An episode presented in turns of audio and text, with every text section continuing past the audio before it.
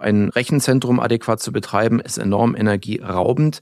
Ich brauche Räumlichkeiten dafür, ich brauche die, brauch den, den Wasserverbrauch dafür, ich habe den Stromverbrauch dafür. Und das sind ja nun mal drei Aspekte, wo man sich trefflich die Frage stellen kann, brauche ich das als Unternehmen? Ist das wirklich das, was der Endkunde für mich honoriert? Und das tut er im Zweifelsfall nicht.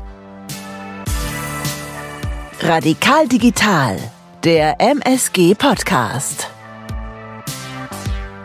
Transformation gelingt, wenn sich strategisches Denken, mutige Visionen und innovative Technologien verbinden.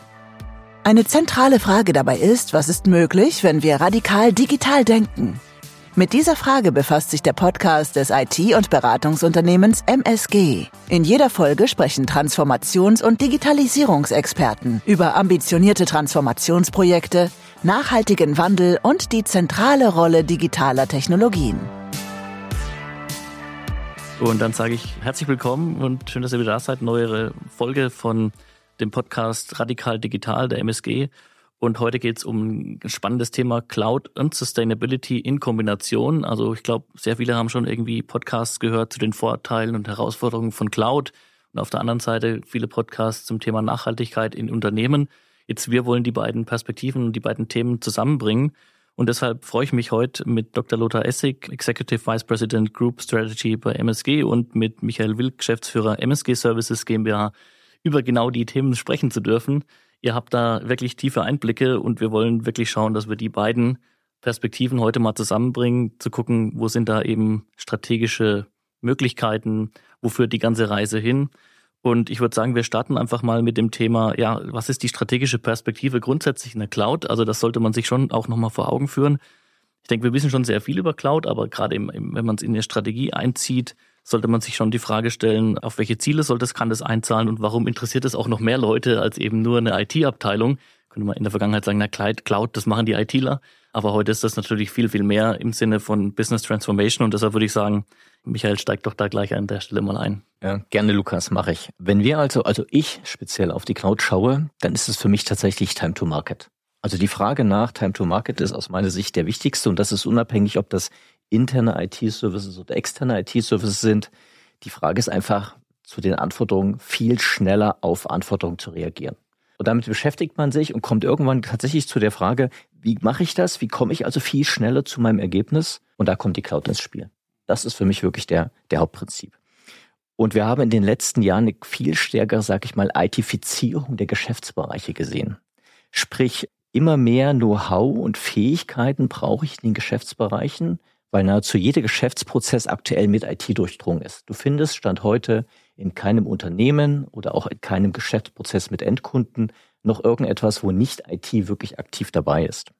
Und das führt dazu letztendlich, dass wir bisher immer den Fall hatten, dass es alles im CIO-Bereich gebündelt wurde. Sowohl die Bereitstellung, die Umsetzung, der Betrieb, all das war im CIO-Bereich zusammengesetzt. Und jetzt kommen wir zu dem Punkt, dass das immer mehr im Know-how in die Geschäftsbereiche wandert. Also die Geschäftsbereiche wirklich die Sales-Leute, die Vertriebler, die Ingenieure müssen das viel mehr selber machen. Und hier kommt man dazu, dass man sagt, okay, wir arbeiten agiler. Und dieses Agil, das kann ich besonders gut mit der Cloud machen, aus meiner Sicht. Mhm. Also dieses, du sagst agil und vor allem alle Abteilungen, alle Prozesse mehr oder weniger ganz stark miteinander vernetzt. Und da bringt natürlich eine Cloud einen viel größeren Vorteil, als dass man jetzt sagt, auf den ersten Gedanken, naja, es ist halt statt jetzt hier stationär, statt programmiert und, und aufgesetzt, ist es jetzt hier halt wirklich dezentral, aber mit ganz vielen strategischen Vorteilen. Lothar, willst du vielleicht da nochmal einsteigen an der Ecke? Ja, das Spannende ist, was Michael sagte, gilt spiegelbildlich für das Thema Nachhaltigkeit. Auf den ersten Blick denkt man, naja, ich gebe ja ein paar regulatorische Anforderungen, die es umzusetzen gilt. Und dann formuliert eine Nachhaltigkeitsstrategie. Man macht ein bisschen was zum Thema Risikomanagement. Und da kommt man aber relativ schnell zu der Erkenntnis, oje, ich muss ja da relativ tief in die einzelnen Datentöpfe ran. Das heißt, aus den verschiedensten Ecken der Unternehmen, Unternehmensteile die Informationen zusammentragen, aggregieren, auswerten und daraus dann überhaupt erst die nachhaltige Steuerung des Unternehmens zu ermöglichen. Und also will sagen, die Thematik betrifft die gesamte Wertschöpfungskette und ich muss hier letztendlich sehr, sehr viel anders über, wo kriege ich denn was her und wie kriege ich das denn zusammen nachdenken, gilt für das Thema Nachhaltigkeit ganz genauso. Das heißt, es ist erstmal das Thema Zusammenfassen der Informationen um überhaupt eine nachhaltige Steuerung der Unternehmen überhaupt zu ermöglichen. So, das ist das Erste. Und das Zweite, was, ähm, also das kann man ja sagen, das kriegt man genauso gut on-prem hin. Richtig. Jetzt kommt aber ein kleiner Teil dazu. Also erstens, beim Thema Nachhaltigkeit ist es so, dass man viele Informationen gar nicht selbst im Unternehmen vorrätig hat, also Produktionsdaten etc. Und dann wäre die Frage, wie kriege ich denn da eine Plattform geschaffen, um möglicherweise auch Daten dazu zu handeln. Also das heißt, zu pseudonymisieren, anonymisieren und da eine anonyme, eine datensichere Umgebung zu schaffen, wo man Informationen zu bestimmten nachhaltigen Aspekten austauschen kann mit anderen Unternehmen, mit staatlichen Stellen, möglicherweise mit Behörden. Und das ist in der On-Prem-Umgebung zunächst mal sehr viel schwieriger. Und jetzt kommen wir noch zum ganz anderen Aspekt. Und das betrifft letztendlich, wenn man sich so die, die Hauptbereiche im Unternehmen anschaut, die Kapitalanlagen, die Produkte und der Betrieb, dann ist das Thema äh, IT-Rechenzentrum ein ganz maßgeblicher Energieverbraucher, insbesondere bei Financial Services. Und wenn man jetzt sagt, ich möchte meinen Betrieb optimieren, dann ist man relativ schnell bei der Frage, wie optimiere ich denn mein Rechenzentrum? Und da kann man natürlich innerbetriebliche Maßnahmen machen, die bei Weitem eben nicht so effektiv und vor allem nicht so effizient sind wie eine Cloud-Migration. Und da gibt es dann verschiedene Aspekte. Ich denke mal, da wird Michael auch nochmal gleich drauf eingehen. Ja, also ich glaube, wir gehen auch gerade jetzt äh, dann gleich ja nochmal stärker auch in dieses Thema der Nachhaltigkeit mit rein.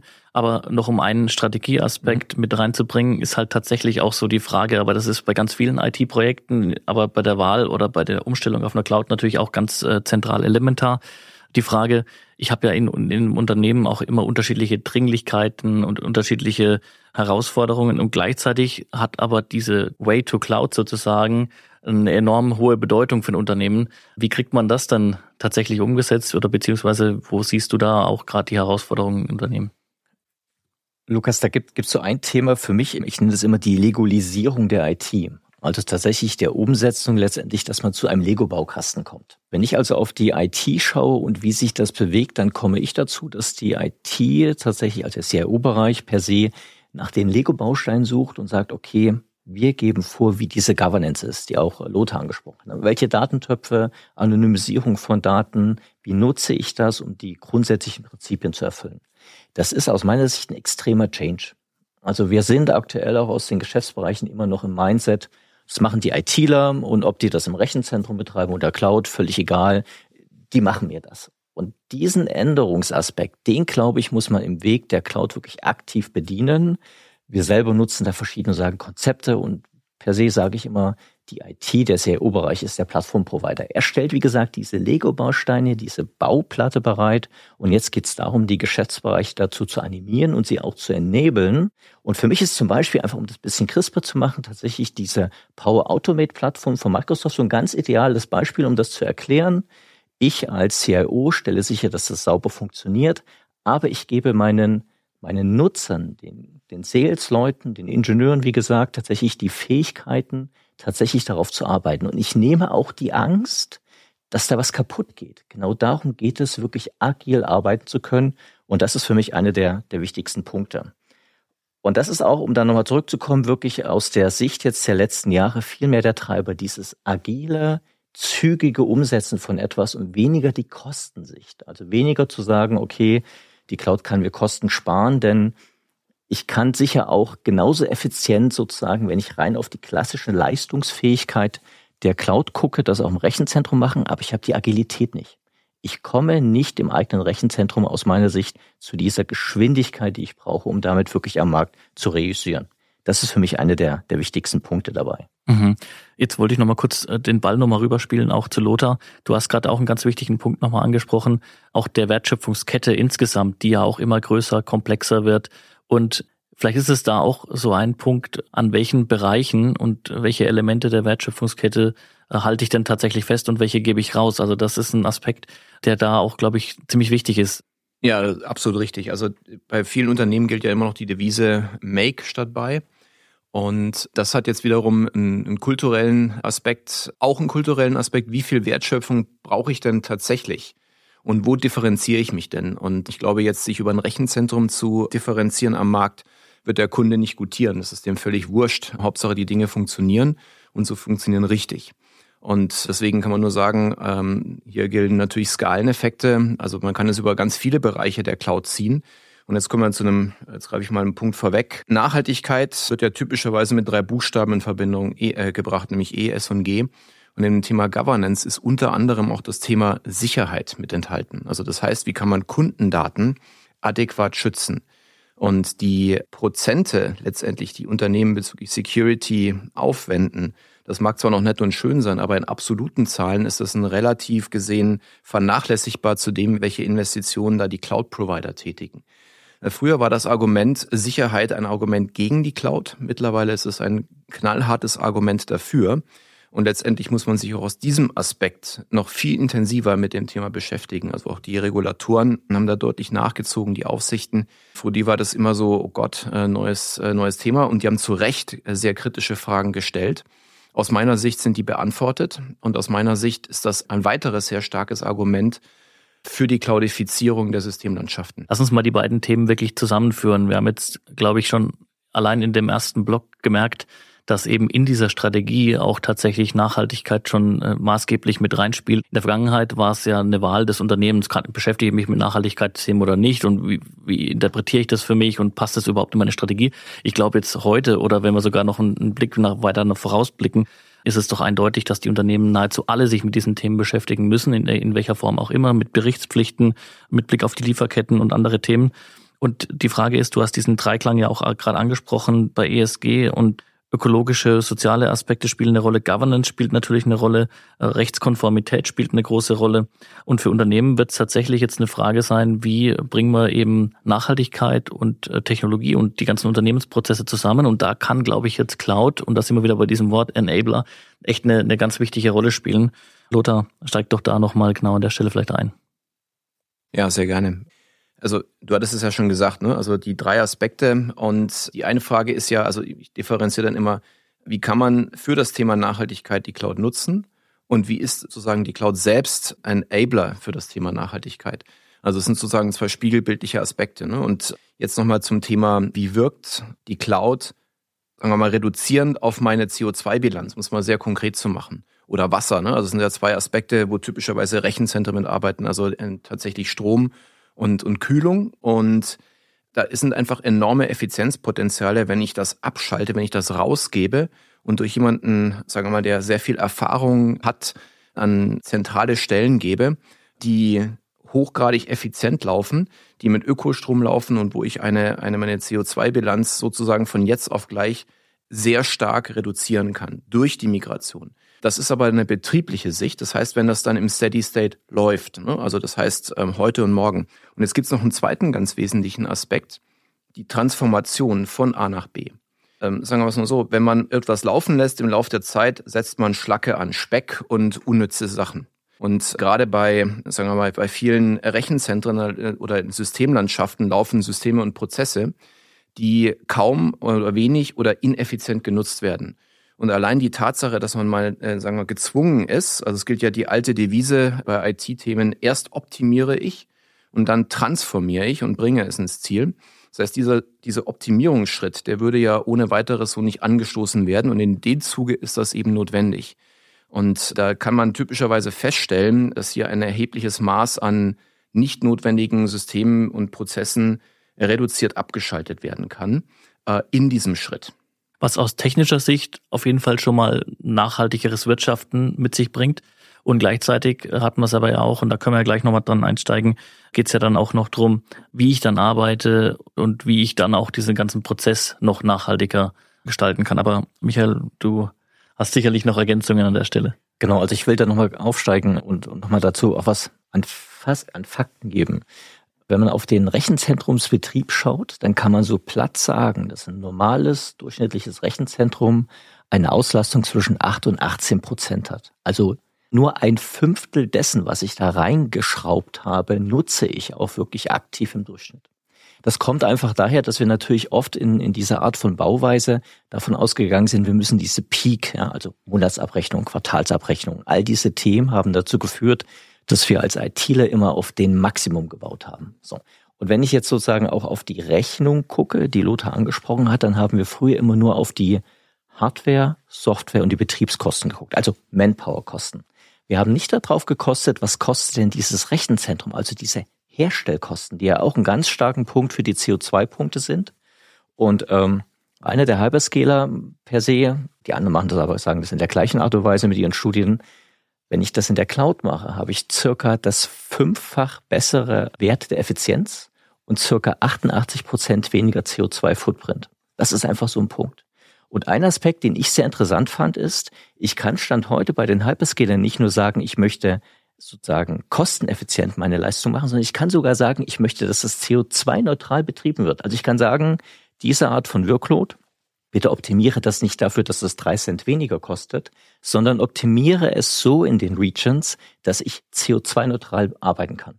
Und das ist für mich, glaube ich, ein ganz wichtiger Punkt, wo man sagen kann, die Cloud kann in diesem Thema Betrieb sehr gut agieren und da das für die Hyperscaler natürlich ein extremer Marktvorteil ist. Das sollte man nicht verhehlen. Für sie ist das wirklich ein Wettbewerbsvorteil gegenüber klassischen Rechenzentrumsanbietern. Können sie tatsächlich auch ganz, ganz granular für dich bereitstellen, was du an CO2 wie, wo und wann verbraucht hast und du kannst darauf mit ihren Tools jetzt optimieren. Und das ist einfach was, wo man sagen kann als Unternehmen, wenn für mich strategisch diese Sustainability ein wichtiger Marktpunkt ist, dann kann ich damit aktiv arbeiten, um mich wiederum im Wettbewerb besser darzustellen. Mhm. Das heißt, man kann eigentlich tatsächlich jetzt an der Stelle schon festhalten, man sieht sehr deutlich, es gibt diese Verbindung zwischen Ökonomie und Ökologie. Also diesen vermeintlichen Widerspruch, den man in der Vergangenheit gesehen hat, dass man gesagt hat, durch diese ganzen Pflichten und diese Umstellung, die Notwendigkeiten, ist alles nur aufwendiger und, und verursacht Kosten, aber ich habe keinen wirklichen Benefit. Jetzt in dem Fall sieht man tatsächlich, wir kommen über diese Verbindung zwischen Cloud und Sustainability und in Verbindung mit der, auch der richtigen Hyperscaler-Strategie, das kann man tatsächlich vermutlich auch sagen, wo wir jetzt vielleicht sogar nochmal reingehen werden, an den Punkt, wo wir Unternehmen im Zuge von Business Transformation fit machen können und gleichzeitig nachhaltig. Und lass noch mal genau vielleicht da reingehen, weil das ist ja die spannende Frage. Also erster Punkt ist, wie gesagt, für die Hyperscale ist das signifikanter Wettbewerbsvorteil. Deshalb arbeiten die auch sehr aktiv damit. Wenn man auf die aktuellen Cloud-Anbieter guckt, und das müssen nicht nur die drei großen, das können auch wirklich die mittelgroßen aus, aus Deutschland sein, dann sagen alle für sich, wir wollen gerne in den 2030er Jahren wirklich auf die CO2-Neutralität per se kommen. Das ist einer der wichtigsten Punkte.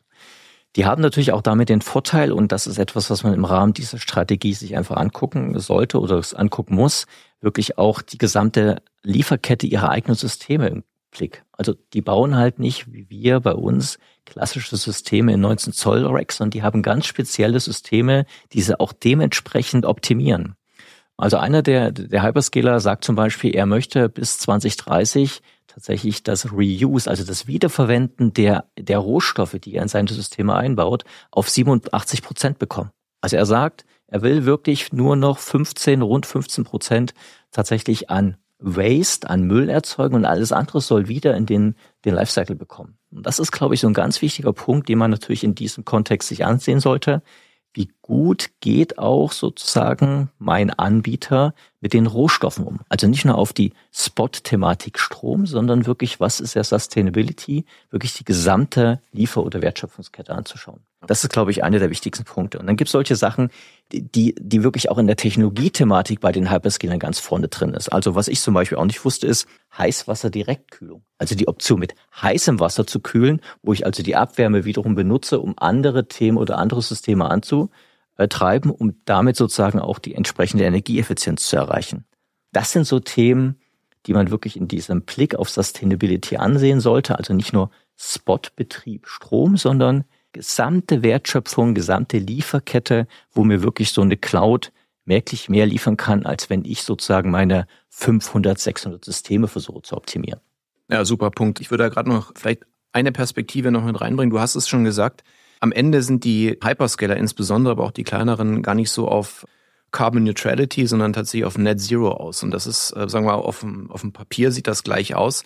Der Prozess zum Ziel ist ein völlig anderer. Das heißt, man versucht wirklich überhaupt keine Emissionen mehr zu erzeugen und versucht vielmehr Teil einer Kreislaufwirtschaft zu werden. Und das ist genau der Punkt, den du, äh, Michael, dankenswerterweise schon sagtest, die, die Abwärme auch zu nutzen, dass man das Ganze sozusagen erstmal mit grünem Strom, mit Ökostrom betreibt und die Abwärme, die immer anfällt, auch sozusagen wie so eine Art Fernwärmeoption wieder mit nutzt. Und das kriegt man eben nur über Skaleneffekte an zentralen Orten hin. Das ist von einzelnen Unternehmen so nicht leistbar. Äh, ich würde noch mal gerne auf einen kulturellen Aspekt angehen, der mir auch extrem wichtig ist. Also sagen wir es mal so, die, die Cloud-Debatte vor ein paar Jahren, die ging los insbesondere als Kostenthema, als Effizienzthema. Das war so, dann ist der CIO oder CTO gefragt worden, wie viel kannst du denn sparen, wenn man von A nach B geht? Und dann hat man festgestellt, naja, vielleicht sind die Kosteneffekte da, aber ist das wirklich das Argument, um das weiterzutreiben? Und dann gab es eben sehr stark die Diskussion rund um Agilisierung, der, also Flexibilisierung, Time to Market. Wie schnell kriege ich Dinge geändert in den Markt zum Kunden, also Endkundennutzen letztendlich verfügbar zu machen? Und jetzt kommt eben ein weiteres sehr starkes Argument dazu, dass sich jemand, der sich überwiegend um Technologie im Unternehmen kümmert, einen massiven Wertbeitrag zur nachhaltigen Transformation des jeweiligen Unternehmens leisten kann. Und es ist eine Rolle, die den Kollegen vielleicht schon ein bisschen klar ist, aber vielleicht noch nicht in dieser Breite und dass sie sozusagen einen strategischen Mehrwert für die nachhaltige Transformation leisten können. Und das ist nicht ganz unerheblich, was auch die Verargumentation für Cloud-Projekte in den Unternehmen mit angeht, aus einer CTO-CIO-Perspektive. Mhm. Also das ist ganz spannend. Also da wollte ich tatsächlich auch nochmal mal ein bisschen reingehen. Auch die Frage nach, wir sehen ja jetzt so eine ganz komplexe Struktur. Wir sehen äh, Lieferketten, die über mehrere Stufen laufen. Und ich habe an vielen Ecken auch nicht unbedingt einen direkten Beitrag, sondern eben nur einen indirekten Hebel. Zum Beispiel, wenn ich über Scope 3 Perspektive nachdenke. Du bist sehr stark auch in Unternehmensstrategie-Perspektive in Verbindung mit Nachhaltigkeit auch drin, äh, Lothar. Wo sind denn so Hebel, wo du sagst, da kann ich tatsächlich auch dann über eben eine Nutzung von Cloud was machen? Also wir hatten es vorhin mal kurz angerissen, die, die drei wesentlichen Säulen im Unternehmen, wie man über Nachhaltigkeit, also die, den eigenen Wertbeitrag nachdenkt, ist ja immer hinsichtlich, wo stecke ich meine Kapitalanlagen rein, also Steuerung der Kapitalanlagen. Das zweite, über welche Produkte gehe ich an den Markt und leiste dort einen positiven, einen weniger positiven Beitrag. Und das dritte ist eben, was tue ich denn selbst auf meiner Betriebskette? Also wie sind die Betriebsabläufe? Also das ist dann wirklich, wie wird etwas hergestellt? Und damit bin ich eben beim, bei, gerade bei nicht produzierenden Unternehmen sehr stark bei dem Punkt, ein großer Treiber meiner eigenen Emissionen sitzt nun mal im Rechenzentrum über die Systeme, über den Betrieb des Ganzen. Und insofern ist das natürlicherweise ein ganz erheblicher möglicher Hebel, den die Unternehmen ziehen können und auch sollten. Mhm. Und ich habe natürlich über die ja, vielen Daten, die aus verschiedensten Töpfen reinlaufen, auch nochmal eine ganz andere Perspektive, Entscheidungen zu treffen, sag ich mal, wie in der dritten Stufe ich gegebenenfalls auch da bei, bei Zulieferern oder mhm. bei, bei anderen Partnern nochmal Nachhaltigkeitseffekte erzielen kann. Korrekt. Das ist dann nicht nur, was tue ich sozusagen auf meiner eigenen Prozesslandschaft, sondern da ist eben die Frage, wo kriege ich denn welche Informationen her, um auch noch weiter das Thema anzugehen. Aber das, was wir jetzt ja diskutiert hatten, hat ja jetzt keinen direkten Impact auf Kapitalanlagen und Produkte. Und das, was du sagst, ist ein ganz, ganz wesentlicher Punkt. Wo kriege ich denn die Informationen her, um, um sozusagen Vorstufen adäquat zu erfassen, um mitarbeitende Daten adäquat und rechtlich konform, auch was Datenschutz angeht, zu erfassen, zu aggregieren, zu nutzen. Und insofern ist die Cloud ein natürlicher Hort von, wie kriege ich Informationen zusammengefügt aus den verschiedensten Quellen, eigene Quellen, möglicherweise auch Drittquellen, um das eben betreiben zu können. An welchen Themen kann man das greifbar machen? An welchen Themen arbeitet ihr auch gerade hier bei MSG? Und ein ganz wichtiges und zentrales Projekt nennt sich Green IT. Würde ich einfach mal sagen, steig doch da mal ein und man macht das mal wirklich greifbar. Also das sind letztendlich ja drei, vier Stränge, über die man die IT grüner hinbekommt und grün in mehreren Dimensionen. Das eine ist tatsächlich, wir hatten es ja andiskutiert, ähm, ich gucke mir einfach mal die Systeme, die Systemlandschaften an und dann stelle ich eben fest, System Idle Times äh, zum Teil extrem hoch. Du hast die Zahl schon genannt, Michael. Also das ist der erste Punkt, über die man Effizienzen heben kann. Das zweite ist Todsysteme, Altsysteme, die man kaum beziehungsweise gar nicht mehr nutzt, die, die unangemessen oder sagen wir nicht richtig zusammengefügt sind, sodass dann eine Optimierung der, wie die Systeme aufeinander aufbauen, erreichen kann. Und das dritte ist bis zur Frage, kann ich da einzelne Prozesse, einzelne Systeme auch direkt abschalten, weil ich festgestellt habe, die brauche ich ja faktisch gar nicht mehr. Ich kann da was drüberlegen und das nutzt mir, bringt mir letztendlich den genau gleichen Zweck. So, und dann ist natürlich der ganze, die IT-Infrastruktur, also das, die Rechenzentren zum einen. Dann ist, ähm, also hatten wir ja groß, groß diskutiert, ne? also ein Rechenzentrum adäquat zu betreiben, ist enorm energieraubend. Ich brauche Räumlichkeiten dafür, ich brauche die, brauch den, den Wasserverbrauch dafür, ich habe den Stromverbrauch dafür. Und das sind ja nun mal drei Aspekte, wo man sich trefflich die Frage stellen kann, brauche ich das als Unternehmen? Ist das wirklich das, was der Endkunde für mich honoriert? Und das tut er im Zweifelsfall nicht. So, und der, der weitere Aspekt ist, und dann denkt man gar nicht so häufig drüber nach, du hast hier einen Laptop stehen, die werden von Zeit zu Zeit auch immer effizienter. Aber in diesen ganzen Bildschirmen, in diesen LED-Technologien, da stecken äh, eine Menge an seltenen Erden drin. Das heißt, die Produktion der Hardware, die wir so tagtäglich nutzen, ist nicht unbedingt ein umweltschonendes Thema. Ne? Und dann hat man irgendwie so gegenläufige Effekte. Je länger ich sowas nutze, ähm, da gibt es wieder neue Generationen, die, die verbrauchen weniger Strom, die haben sonstige Vorteile.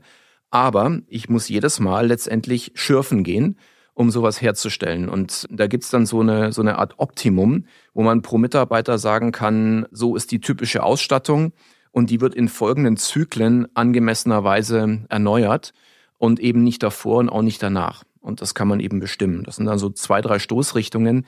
Michael, du kannst da gerne noch ergänzen, wo wir sagen, da stellen wir bei Unternehmen erhebliche Potenziale fest, wie man über das, über eine Green IT sozusagen den eigenen Fußabdruck in vielen Dimensionen optimieren kann. Genau, Lothar, da würde ich gerne noch mal kurz einsteigen, weil mhm. wenn wir darauf schauen, Stand heute und auch in den Gesprächen, die wir mit den Kunden äh, dazu führen, kann man das aus meiner Sicht so in zwei große Dimensionen sagen. Ne? Mhm. Die eine Dimension ist wirklich darauf ausgelegt, okay, was kann ich an Technologiethematik benutzen? Also wir nennen das immer Sustainability by Technology letztendlich. Wir sagen auch immer so sagen Sustainability on Scale. Ja, und das sind so für mich so Themen, wo man sagt, okay, Sustainability by Scale, also wirklich ausnutzen, das war das mit, den, mit der wirklich geringen Peakzeit. Das ist eine Thematik, die ist ganz wichtig, weil ich damit aktiv arbeiten kann. Lothar hatte das gerade mit den Endgeräten angesprochen. Das ist so der, der zweite, die zweite Dimension. Rechenzentren, Applikationsdesign, das fassen wir zusammen unter Green Architecture und Green Coding und wirklich der Workplace. Und der Workplace ist Stand heute aus meiner Sicht noch eine der am wenigsten gehobenen sozusagen Schätze im Thema Sustainability. Einfach um so eine Zahl zu haben, rund 400 Kilogramm CO2 erzeugt so ein Endgerät, ein Notebook über eine Laufzeit von, von vier Jahren. So, und wenn ich jetzt sage, ich nutze andere Art von Bereitstellungstechnologien wie virtuelle Desktops in der Cloud, dann kann ich das auch vielleicht fünf Jahre benutzen. Also dann kann ich genau dieses Optimum für meine Unternehmensstruktur heraussuchen und ein anderer Aspekt, um auf die Rechenzentrum oder die Green Architecture zu kommen, wenn ich sozusagen die Architektur ändere und von klassischer virtueller Maschinentechnologie auf Container gehe, dann kann ich bis zu 75 Prozent meine Kapazität besser nutzen und damit auch CO2 verringern. Das heißt, im Rahmen zum kompletten Ansatz Green IT, die Architektur, Cloud, die bis hin zu so ähm, Hardware, da gibt's ganz viele Möglichkeiten in Organisationen, die noch äh, ja, klimaneutraler zu machen und auf dem Weg in der Verbindung zwischen Ökonomie und Ökologie zu, zu begleiten und zu unterstützen.